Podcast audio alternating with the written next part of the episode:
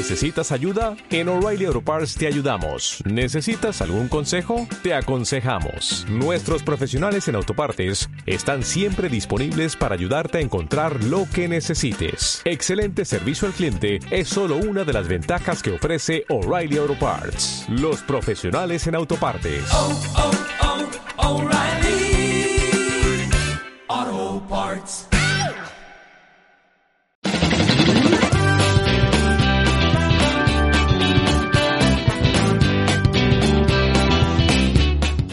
Carmenia en Casa.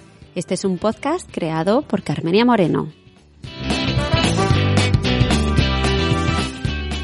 Bienvenidos un día más a mi casa y hoy en vez de decir mi casa debería decir nuestra casa porque estoy aquí con Rafa Gambín, que es el segundo habitante de esta casa.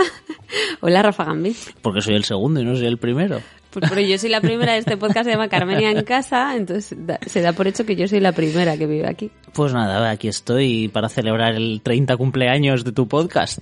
Sí, la verdad es que me parece ayer cuando empecé a grabar esto y fuiste el número uno, fuiste el número 15 y tienes que ser el número 30 también. Exactamente, pues nada, aquí estamos a celebrarlo. De hecho, para celebrarlo he traído una receta especial que era una promesa que hice en el, En el episodio 15. episodio 15. Ujú. Muchísimas gracias por salir de tu zona de confort, llámese es el- sofá es el y sofá. filming. y por coger tu sillón de pobres y, acercarte aquí a la mesita donde tenemos el ordenador puesto Hombre, ahí. sobre todo hoy que estoy así con lumbalgia y impedido. Impedido.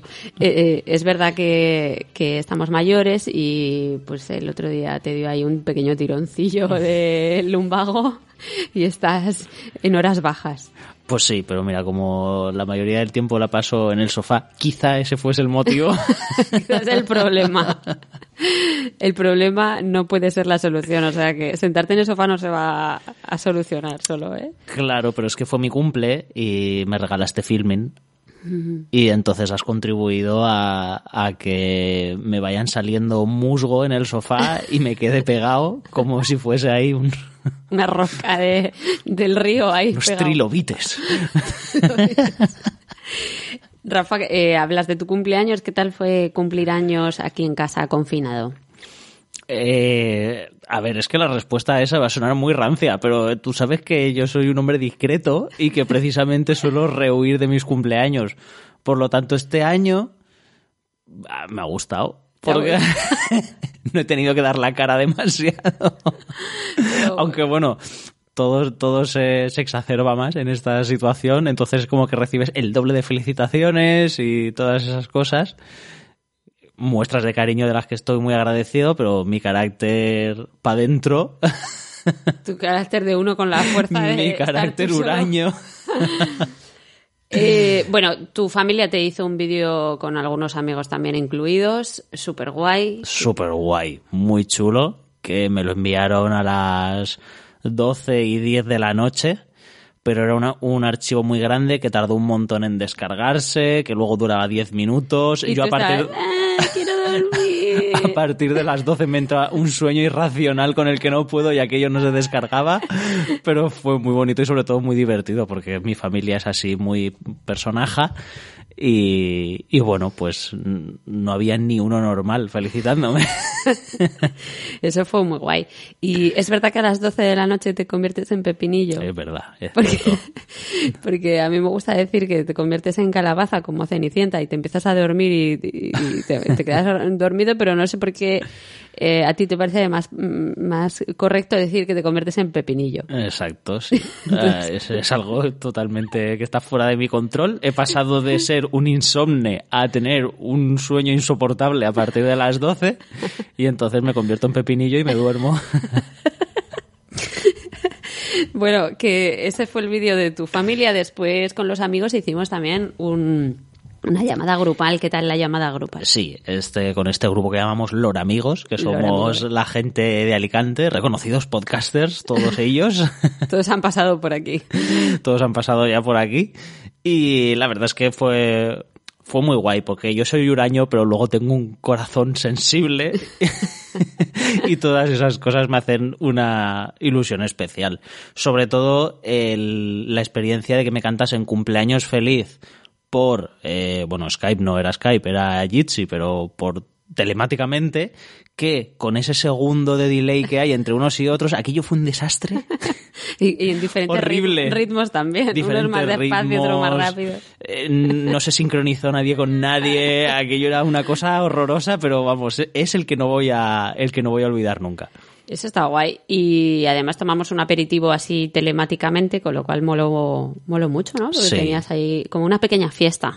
Exacto. Sí, además es que yo soy muy defensor de que todo esto, todo esto que está pasando, que hay mucha gente diciendo, cuando pase todo esto celebraré bien mi cumpleaños, o celebraré mm, que no sé qué, o eh, estas cosas que digamos se están posponiendo para, para cuando todo esto acabe, que oye, que no lo, pongo, no lo pospongamos, ¿no? Que las cosas tienen carácter en el momento en el que son, y precisamente este cumpleaños es el que recordaré probablemente toda mi vida y no un cumpleaños cualquiera en condiciones normales. ¿no? O sea, me estás diciendo que no vas a recordar todos los cumpleaños en los que he hecho, eh, he reunido a la gente para ir a la bolera, que te he hecho una tarta de Jason, todas esas cosas no las vas a recordar. Todos los cumpleaños contigo los recordaré, mi amor. Ah. Pero... este en particular. Hashtag cursi. bueno, pues... Eh, me has empujado a ello, ¿eh? bueno, ¿qué, tal llevas todo esto tú? ¿El confinamiento se te está haciendo un poquito largo ya o...? Mm, la verdad es que no. Eh, yo, ya no sé si me he acostumbrado, aunque en ningún momento he dejado de estar, he sentido así ansiedad ni agobio. Sí que es verdad que he hecho cosas de menos. sobre todo el, el, pasear por nuestra querida playa que tenemos a 500 metros pero que somos incapaces de tocarla ahora mismo eh, y bueno, la verdad es que las veces que salgo a hacer la compra y te da un poco el rayito de sol en la cara, es algo que, es muy reconfortante, pero sí que es verdad que yo no estoy sintiendo agobio por, por estar confinado, ni siquiera tengo la sensación de que ha pasado ya tanto tiempo. Ya, es que hemos pasado ya nosotros un mes aquí. Y no, yo es igual lo que hemos hablado un poco que, que para mí me parece increíble que haya pasado un mes porque no tengo la conciencia de, el, mes de tiempo ¿no? que ha pasado, pero a la vez es como, es verdad, llevo aquí mucho tiempo. Y cuando miro los podcasts y cuando veo que este es el número 30 y que ha habido días entre medias que no he grabado, me doy cuenta realmente de, oh, ahí va, es que es verdad, ha pasado tiempo, ha pasado semanas y, y aquí estamos en la misma situación. Sí, yo también creo que es un poco cuestión de actitud, ¿no? Y es verdad que desde el principio le di la vuelta a la cosa y, decidí disfrutar de la cuarentena. Mm por eso que ya dije la otra vez, ¿no? Que es algo tan, tan extraordinario que puede que jamás vaya a volver a ocurrir, que es como, total, cuando toque sufrir vamos a sufrir igual, pues por lo menos el, esto, esta pausa, este suspenso, pues oye, vamos a intentar sacarle provecho. Y afortunadamente por las aficiones que tengo me lo puedo permitir, porque yo qué sé, si me diese por, por ser ciclista, pues no podría satisfacerlo, pero como mi máxima afición es el cine, pues tengo cine aquí para, para varios años de confinamiento. Sí. Y bueno, yo lo que llevo un poquito peor es, es, el tema de tu abuela, que está sola en casa y que se agobia y yo estoy intentando llamarla mucho para, para que se sienta acompañada y tal. Y, y eso es lo que peor llevo, porque mi, mi familia, mis hermanos y todos esos están todos bien, no sienten tampoco la, el aislamiento como algo especialmente horrible y bueno, pues yo sufro por tu abuela porque la pobrecilla está ahí muy agobiada y, y lo que le pasa ya es que tiene miedo del futuro, ¿no? Porque dice, bueno, yo soy muy mayor y tengo que morir igual, pero vosotros sois jóvenes y, y qué, qué, futuro vais a tener y todo eso. Y bueno, a mí ella es la que me preocupa un poquito más y la que me hace pues no sé, mm, preocuparme estos días, la verdad. Sí, yo la verdad es que a nivel familiar, afortunadamente por cuestiones de salud, todos estamos bien, pero es verdad que cuando ocurrió esto, eh, mi abuela estaba sola, sola en casa porque es viuda.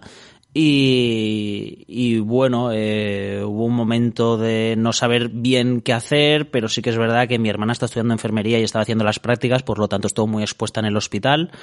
Y mi tía también es enfermera, entonces fue un poco complicado el tomar una decisión de, de qué hacer, ¿no? Porque Mm. al ser una señora mayor, exponerla a, a, en fin, a que pudiese Contagiarse. contagiarse, pues era un tema delicado, ¿no? Y al final la decisión fue, pues bueno, eh, mantener el contacto con ella todo lo posible, porque afortunadamente mi abuela, pues se maneja con cierta soltura con la tecnología y a base de videollamadas y bueno, y que ella ve Netflix y ve Facebook y todas esas cosas. Y juega al Candy Crush. Eh, sí que, digamos, tiene esa pequeña ventana al mundo, ¿no? Que no es una abuela que esto le suponga un, un, un aislamiento total. Pero sí que es verdad que, bueno, como señora, como señora mayor y con otras necesidades, pues es verdad que se nota que el aislamiento está haciendo un poco de, de mella en ella. Y sobre todo que al estar expuesta a las redes sociales, las maneja pero no sabe separar el grano de la paja. Entonces, claro, con toda esta sobreexposición que hay de, alarmismos y de noticias falsas y de todo eso, pues lo único que hace es crisparla todavía más. Y, y por eso está sufriendo tanto, ¿no? Porque ya no para de decirlo, que realmente por lo que sufre es por el futuro que nos, que nos, que nos queda a las, a las nuevas generaciones. Pero bueno, que yo es lo que le decía, digo, que esto no es una guerra, o sea, que las casas siguen estando en pie, las, los supermercados siguen existiendo, o sea, nos ha destruido las ciudades y tal, y que salimos adelante y ya está. Y con eso creo que se quedó un poco más tranquila ayer. Sí, sí en cierta parte, en cierto sentido es así. O sea, el mantra de nuestra generación es la supervivencia y bueno, pues... Es lo que nos ha tocado. Todavía no sé cómo, pero ya nos las ingeniaremos, ¿no? Para, Le para seguir yo, le adelante. dije yo, pero Rafaela, si yo llevo viviendo en crisis desde que me gradué en la universidad, yo, mi vida laboral siempre ha sido en crisis. Y ella, ¿cómo? ¿Cómo yo? Pues claro, yo he vivido de una crisis en otra y, y nunca he visto la bonanza, o sea que estoy acostumbrada a esto, o sea que, bueno, pues en fin, con la- esta filosofía, eh, pues me mantengo así un poquito a flote. Bueno, hablando de películas que tú me has dicho que es el objetivo vital de tu vida, estar sentado en el sofá o en el sofá de pobres y, y ver películas, eh, cuéntame, ¿has visto muchas pelis en filming? He visto bastantes películas en, en Filming y otras plataformas. He visto en Filming, la verdad es que estoy viendo muchos documentales porque, porque tienen mm, así muchos que me interesan. Pero lo que pasa es que me has pillado así a bocajarro para grabar y. y- Pues yo, tengo ahora- aquí una lista, yo tengo aquí una Ah, lista. tienes una lista, te la has preparado tú. Vale, Sí. vale, vale. Pues- Cuidado que se te mueve el micro. Sí, se me mueve. Que, bueno, pues para mí una de las cosas más guays que, que hemos visto de estos días, eh, pues es un combo, diría yo, de una película y un documental que no tienen nada que ver, pero a la vez tienen todo que ver.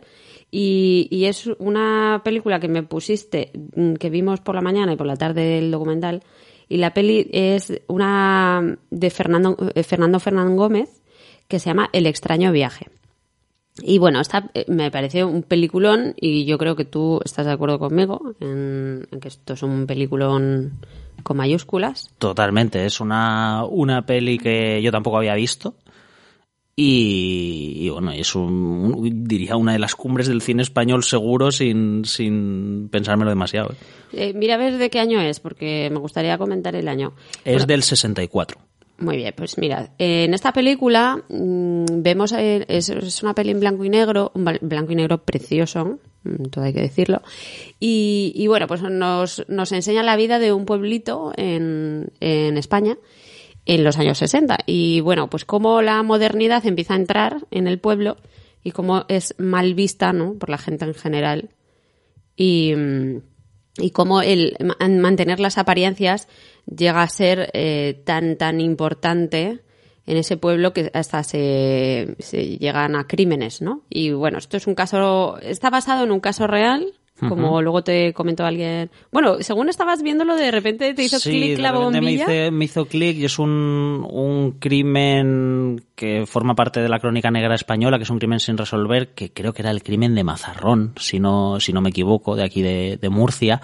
Y según la estaba viendo, de repente me saltó el, el clic de, de, oye, esta historia me suena. Y, y me suena de haberlo escuchado en el, en el podcast Crónica en Negro de Mespaznar. ¿Y qué pasó en el crimen ese?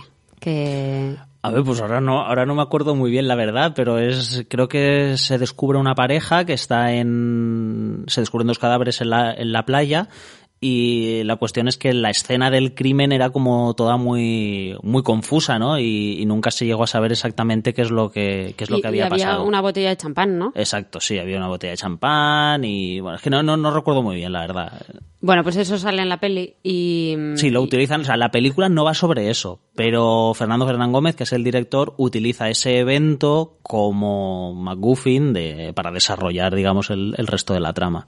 Y bueno, nos pareció que, eh, que como hablaba de la entrada en la modernidad en España, ¿no? Con esa España, eh, pues un poco anticuada de, de la época franquista y, de pueblos de estos muy, muy cerrados y tal, pues nos pareció que estaba muy unido al documental que vimos luego por la noche, que está en filming, que se llama El hombre que diseñó España, ¿no? y, y en este documental nos muestra pues la España de más o menos de aquel momento, un poquito después, ¿no? Que, que empiezan a darse cuenta que no hay una estética, no hay una unidad en, en España, no hay mm, pues nada de diseño.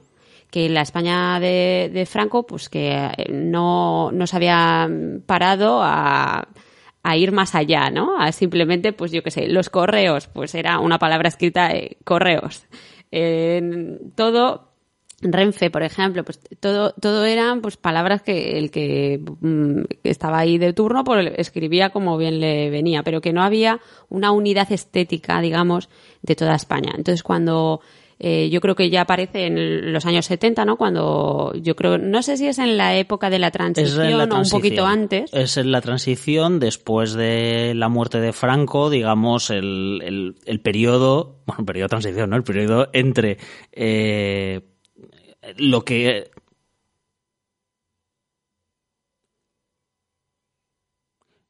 el periodo en, en, el que asumir que había que, que había entrado una nueva España, una nueva forma de vivir y era, digamos, la puerta de entrada hacia la modernidad. Y en esa puerta de entrada hacia la modernidad, pues echando la vista atrás se dieron cuenta de que, bueno, aparte de que el diseño gráfico como tal yo creo que no existía, sí que es verdad que es algo que no se había tenido en cuenta, ¿no? Y en, en, en esta, en esta época de mediados de los 70 hacia adelante, pues estaba todo por hacer y llegó este hombre, Cruz Novillo.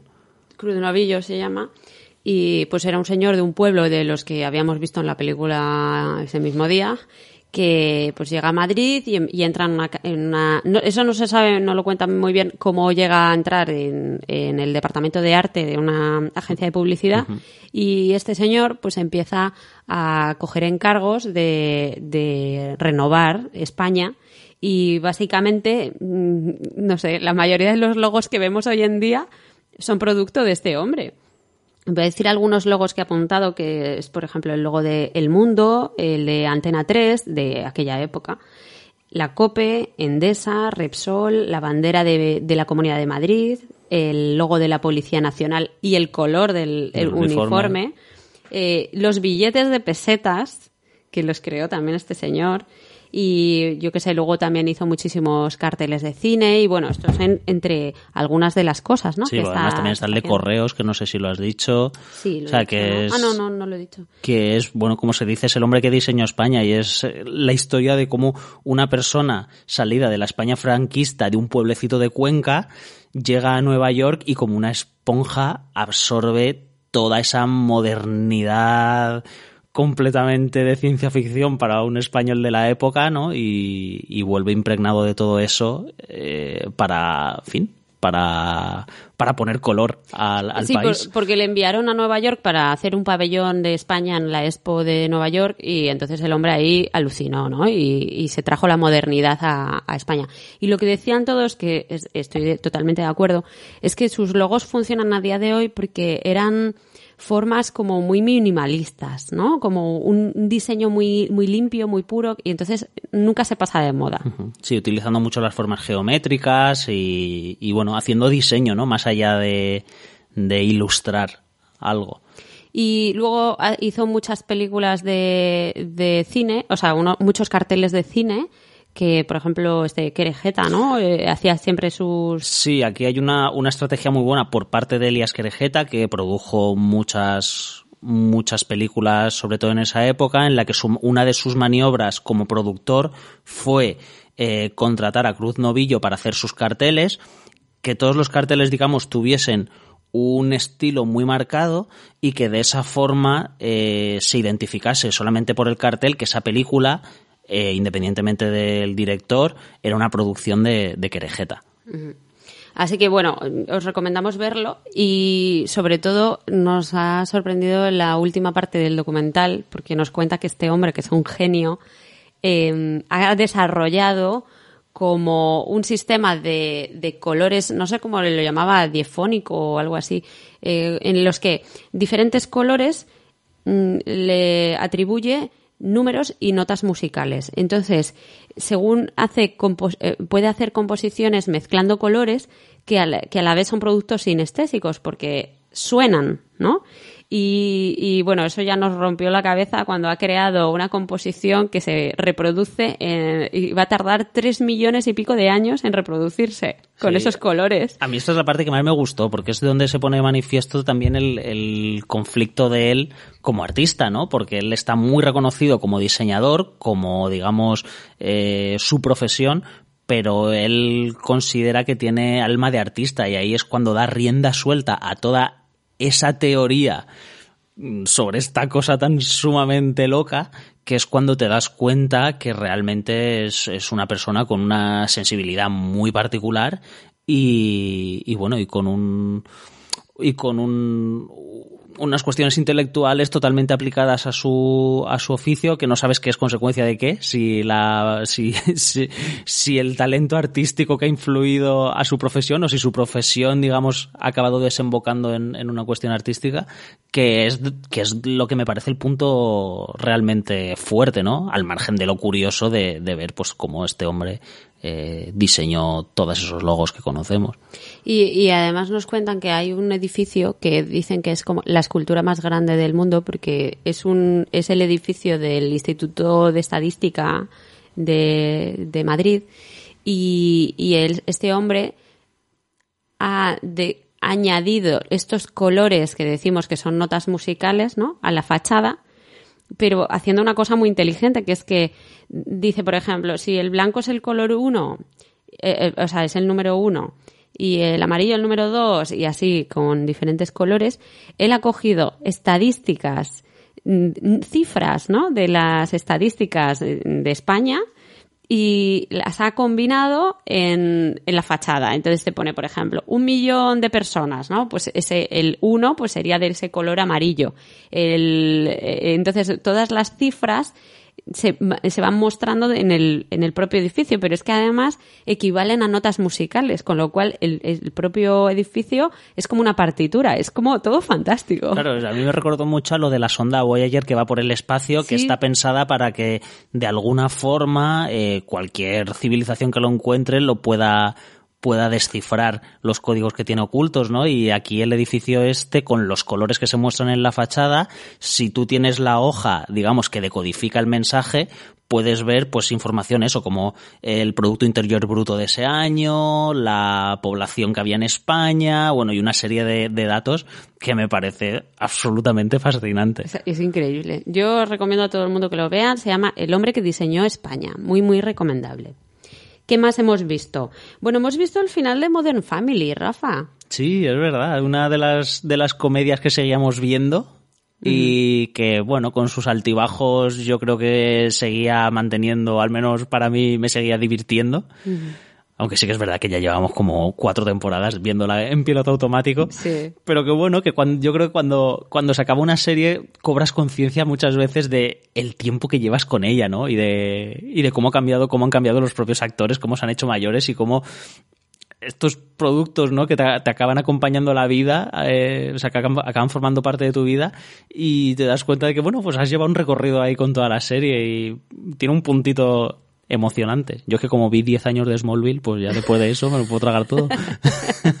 bueno, que todo hay que decir que tampoco es que haya sido el mejor final de serie de la vida, porque bueno, al final tampoco me parecía tan gracioso. A mí al final ya me parecían los personajes un poco caricatura de sí mismos. Sí, pero bueno. Incluso parece que, que la serie, que en principio era un poco más, tampoco quiero decir vanguardista, porque no es que fuese una locura de innovación, pero sí que es verdad que mostraba unos roles o unos perfiles un poco distintos, han acabado siendo viejos, ¿no? Yo creo que a, a, estas alturas de la serie ya me daba la sensación de que lo que estaban representando en la serie ya había pasado de moda totalmente. Sí, es verdad, es verdad.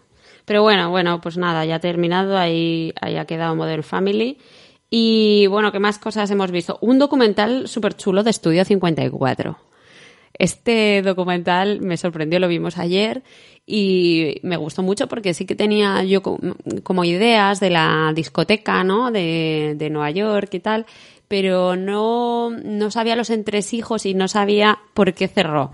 Y bueno, al final es una historia de, de malversación de dinero de egos muy grandes y muchos famosos que pasaban ahí, muchas drogas y, hasta un poco la mafia ahí también involucrada. Sí, la verdad es que está en estas cosas tan icónicas, ¿no? Que muchas veces no sabes realmente todo, ¿no? Tienes una idea de lo que fue, pero no conoces la historia de, real que hay de fondo, pues está, está guay, ¿no? Que te muestren todos esos entresijos y, y también de alguna forma que te enseñen porque se convirtieron en, en iconos de un tiempo, ¿no?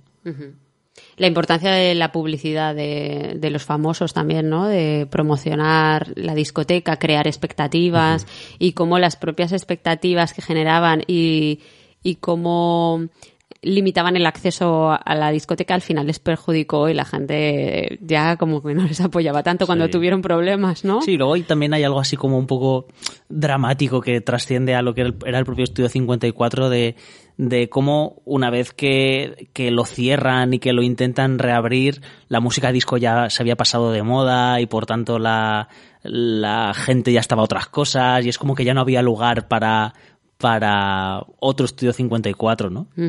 Eso es un poco triste. A mí me da pena cuando la música disco ha muerto, y empiezan a quemar y a romper los discos. Hay, hay, algunas películas que lo reflejan muy bien. Yo me acuerdo de una que se llamaba The Last Days of Disco, que aprovechando, aprovechando ese, ese fin de era, ese cierre del estudio 54 y demás, te mostraban también el cambio en la vida de unas personas, ¿no? El cambio de, de pasar de, no, ahora no recuerdo muy bien, pero no sé si de la veintena a la treintena, hacer un, un, un coming of age de estos que, que llaman, ¿no?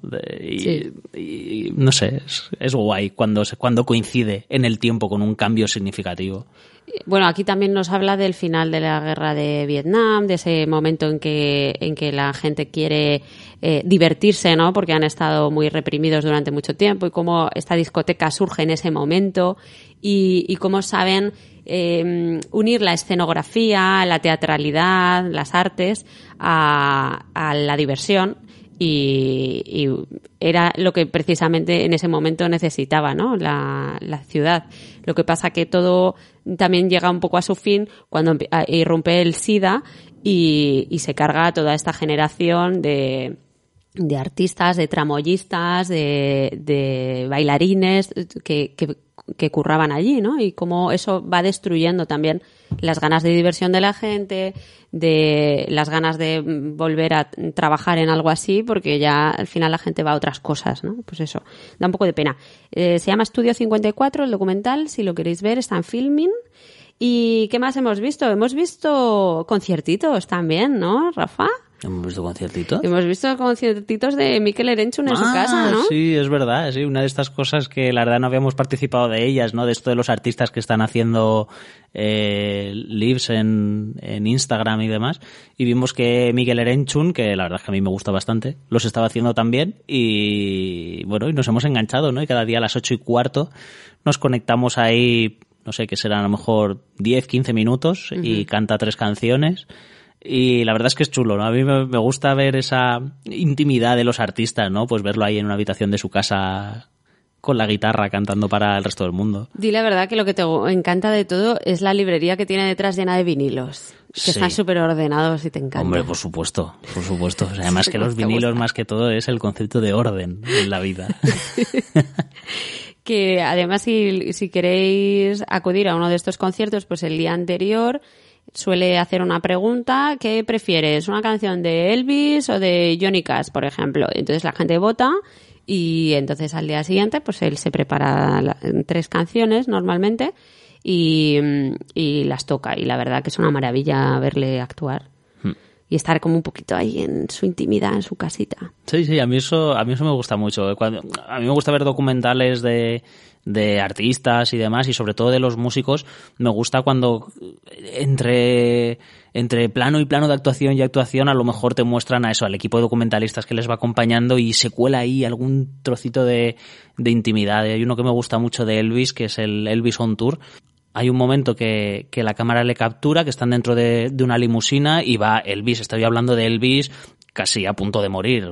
Sería a lo mejor por el 73 o algo así, cuando ya estaba en lo más altísimo y más pasado de rosca que nunca, ¿no? Iba en una limusina rodeado del séquito que siempre llevaba alrededor, ¿no? Que es toda esa peña que estaba alrededor de Elvis, que vivían de él y que nadie sabe muy bien que, que- ¿Qué quiénes hacían? eran y qué hacían, ¿no? Y hay un momento en que la, la cámara le captura y él está como absorto en sus pensamientos, mirando por la ventanilla y está como, como cantando en voz bajita una canción de gospel y demás, ¿no? Y esos, esos pequeños momentitos ahí de, de verdad me, me gustan mucho porque al final de las, de los artistas lo que, lo único que conocemos es su faceta pública, ¿no? Claro. Y en el documental no sale el bocadillo ese que vi el otro día en internet, que era favorito de Elvis. No, pero ahora entendemos por qué se murió joven. Pues es que salía que, que había una receta de un bocadillo en un sitio que era famoso de bocadillos y que costaba 50 pavos de aquella época el bocata. Y dice que lo que hacían era una barra de pan eh, bien envuelta en mantequilla, se metía al horno y cuando se sacaba tenía, le ponía un bote, un bote de mermelada de fresa, bien de bacon y eh, mantequilla de cacahuete. Y dice que ese era un bocadillo que se comía la gente entre, no sé, cuatro o cinco personas. Se compraba el bocadillo, se cortaba y tal. Pero que Elvis se los menjaba y él solo. Hombre, es que Elvis lo daba a todos los conciertos y con los trajes esos que llevaba y cuando ya estaba entrado en carnes, pues ahí uno quemaba mucho, ¿eh? Sí. Que, bueno, hablando de recetas, venga, cuéntanos tu receta estrella que prometiste que si superábamos las 100 escuchas por episodio, ibas a contar tu... Mi receta Tu de receta. chili con carne, que es algo que, en fin, parece que cala mucho entre los que lo prueban y que verdad que prometí que si el si todos tus programas llegaban a los 100 a las 100 escuchas hace como dos semanas, Sí. pues la, la iba a hacer pública. Así que nada, pues nada, me voy a poner con ello. Chili con carne. Voy a ir diciendo más o menos los ingredientes que necesitáis y cómo, y cómo elaborarlo. Y bueno, recetas de chili con carne, deciros que hay mil. Esta es la que yo a base de ir haciendo cambios, añadidos y quitando cosas, pues es la que más me ha acabado, me ha acabado gustando. Bueno, de primeras, para no saturar con la lista de ingredientes, diré que por ahora lo que necesitáis es pimiento rojo, pimiento verde, maíz y cebolla, ¿vale? Todo eso cortado pequeñito. El pimiento en pequeñito, tanto el rojo como el verde. El maíz, obviamente no, porque ya viene de- desmenuzado. y, y la cebollita cortada, cortada pequeña también. Entonces, cogemos una sartén bastante hermosa. Esto está pensado para hacer un chili con carne con 500 gramos de carne picada. A ser posible, eh, de vacuno. Es verdad que hay una modalidad para los que no comen carne, que entonces habría que llamarlo chili sin carne, pero para todos los que son vegetarianos o veganos, que yo le cambio la carne o bien por soja texturizada o a mí me gusta más eh, coger champiñón y cortarlo muy pequeñito. Que yo meto, o sea, corto los champiñones así como en láminas o algo, los meto en un bol y con unas tijeras voy cortando muy pequeñito hasta que se queda un poco del tamaño de la carne picada. Entonces, cuando yo diga carne, pensad también en el sustitutivo de, de champiñón Lo del- picadito. o lo del de- champiñón que da, da el pego, ¿eh? Sí, da el pego al, al nivel de textura y aparte, bueno, pues le aporta un poco de, de saborcito. Es verdad que entre el, el carnívoro y el no carnívoro, la diferencia de sabor está ahí, sobre todo por el factor bacon, pero, pero no es demasiado y queda un chili, un chili vegano muy bueno. Bueno, cogemos el, el maíz, lo echamos a la sartén. Si queréis le podéis echar un chorrín de aceite, pero es para que se quede un poco tostadito, o sea que igual no hace falta echarle aceite. Se echa el maíz primero, se tuesta un poquito hasta que quede un poco dorado y se retira. Esto va a ser mucho de retirar, o sea que yo os recomiendo que tengáis un plato grande para que todo lo que vayáis retirando lo vayáis, lo vayáis mezclando, vale. Se retira el maíz una vez que está doradito. Se echa aceite. Se echan todos los pimientos para que queden sofrititos, ¿vale? Cuando están sofrititos, se cogen y se retiran en el mismo plato que el maíz para que se vayan mezclando, como ya el pimiento lleva un poquito de aceite, para que se vayan tengo que avisar que, esto es laborioso, porque Rafa cuando hace esto se queda tres horas en la cocina metido. Sí, es, es un poco, requiere un poco de, un poco de tiempo, pero bueno, yo creo que al final vale la pena. Además, vale la pena hacer cantidad, porque luego esto lo puedes congelar y, sacarlo cuando, cuando te apetezca. ¿Vale? Eh, vale, teníamos el maíz, teníamos el pimiento, cogemos bacon, lonchas de bacon, y eh, bueno, yo le suelo poner cuatro o cinco lonchas de bacon y las ponemos en la sartén con un poquito de aceite para que vaya soltando todo el juguito, el bacon que se quede bien crujiente. Y entonces el bacon lo cogemos y lo retiramos. Pero no lo cortas, ¿no? En este momento no, pero luego el bacon yo lo corto para, eh, para que quede integrado dentro del, del, chili con carne, ¿vale? Entonces dejamos que el bacon se haga, que se quede ahí todo el juguito del bacon en, en la sartén, se retira el bacon, lo dejamos escurrir un poquito y cogemos toda la cebolla picada y la echamos con el, con el jugo del bacon para que se quede bien impregnada. Mientras la cebolla se está haciendo, podemos coger las tiras de bacon y cortarlas y ya se pueden echar al plato donde están los pimientos y todo esto. Con el. con el. con la cebolla. Mientras está, se está friendo, podemos cortar tres dientes de ajo grandes y picarlos y echarlos también con la cebolla, que se vaya que se vaya haciendo, ¿vale? Entonces, cuando ya está la cebolla sofrita y el, y el ajito, todo esto se retira al mismo plato. Ese plato va cogiendo ahí un jugo infinito. Entonces, ese plato con, con las verduras y los trocitos de bacon se puede remover para que se quede bien mezclados los sabores y se queda ahí reservado. Entonces pasamos a la carne. Bueno, se me ha olvidado decirlo que por lo menos el pimiento, echarle un poquito de sal, porque como el pimiento endulza bastante, para que no, para que no quede tan dulce. Muy bien. Vale, entonces pasamos a la preparación de la carne. La preparación de la carne, pues se coge la carne picada, eh, se salpimenta y se echa en, en la sartén también con, un poquito de aceite, se le va dando vueltas hasta que, hasta que la carne queda doradita y cuando la carne está, está dorada se coge toda la verdura y se junta con la carne. Se rehoga, se le da vueltas para que los sabores queden bien, bien mezclados y entonces pasamos a añadir la salsa. Entonces, cuando ya está todo bien removido y, y un poco rehogadito, pasamos a poner el tomate frito, ¿vale? Hay que poner, yo pongo dos latas de tomate frito, o sea, dos, dos botes. ¿Vale? Se le echan los dos botes, se remueve todo para que quede bien, bien mezcladito. Eh, y entonces pasamos a la clave. Lo digo porque esto es la clave, porque esto es lo que le va a dar el sabor de chile con carne, porque hasta ahora lo que tenemos es una especie de boloñesa loca, ¿no?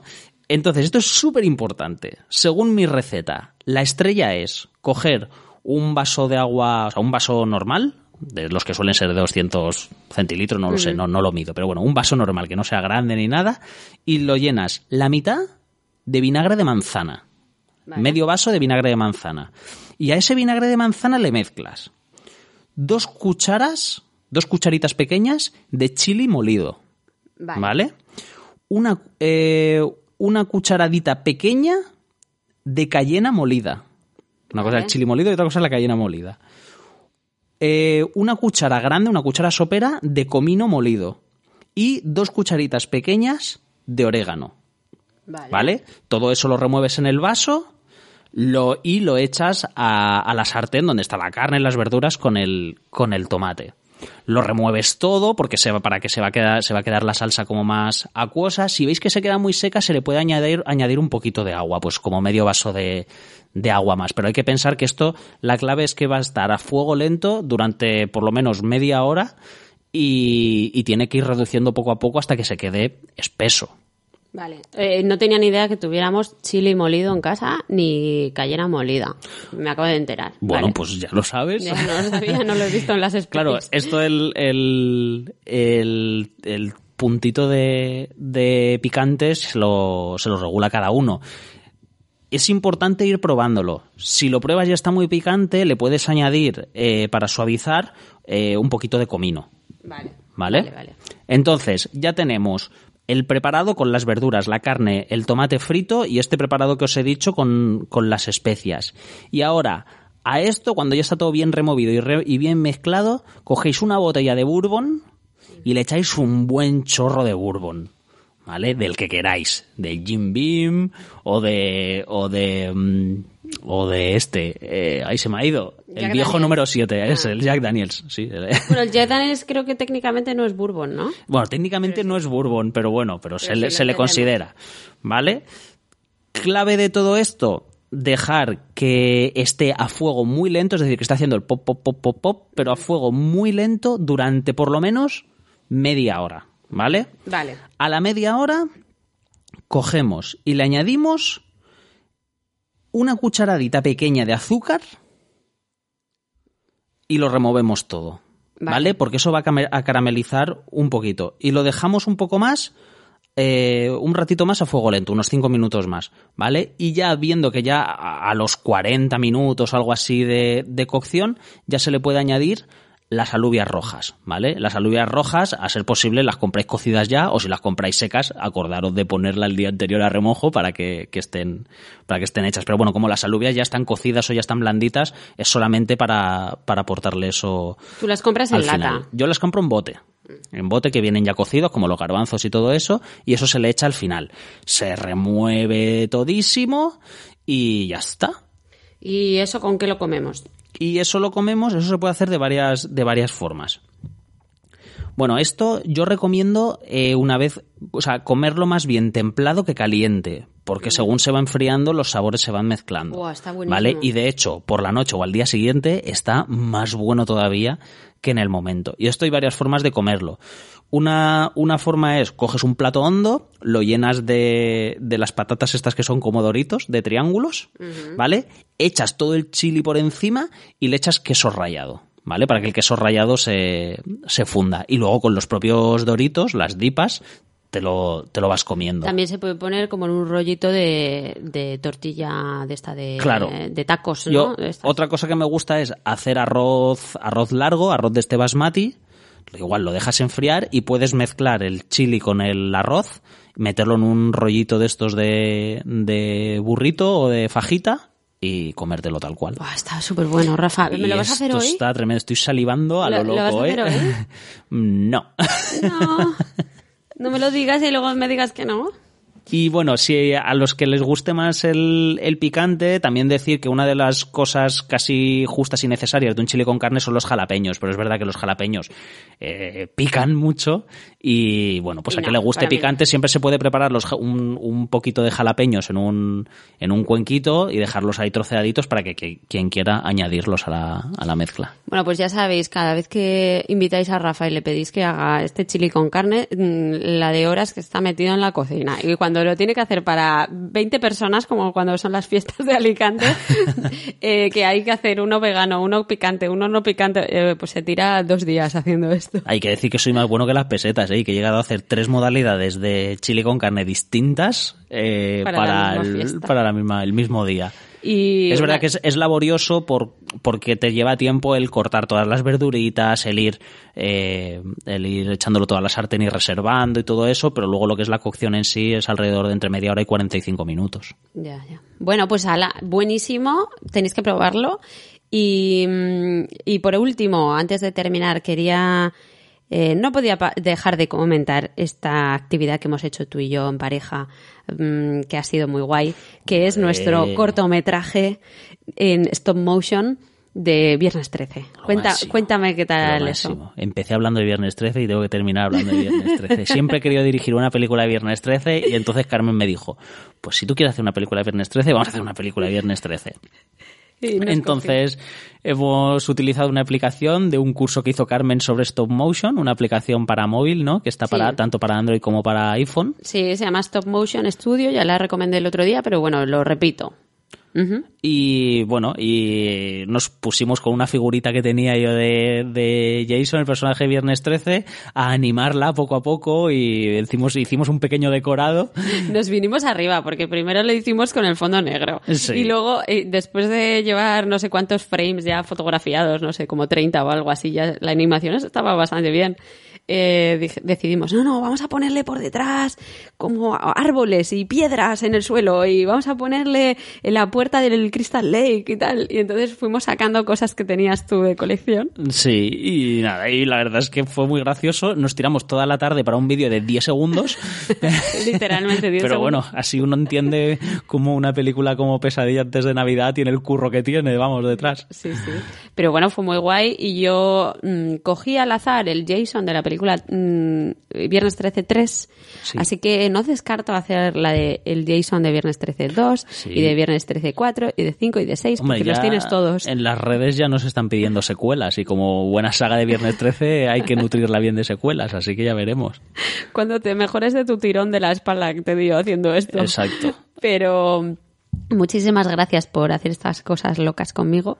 Que me Ah, gusta gracias, mucho. gracias a ti por proponérmelas, que si no me las propones tú seguramente no las haría. Eso es verdad. Que bueno, pues muchas gracias por estar este ratito conmigo y que vuelvas a tu sofá para ver tus pelis, ¿vale? Muy bien, pues nada, feliz cuarentena a todo el mundo. Feliz cuarentena y cuídate. Tú también. Hasta luego.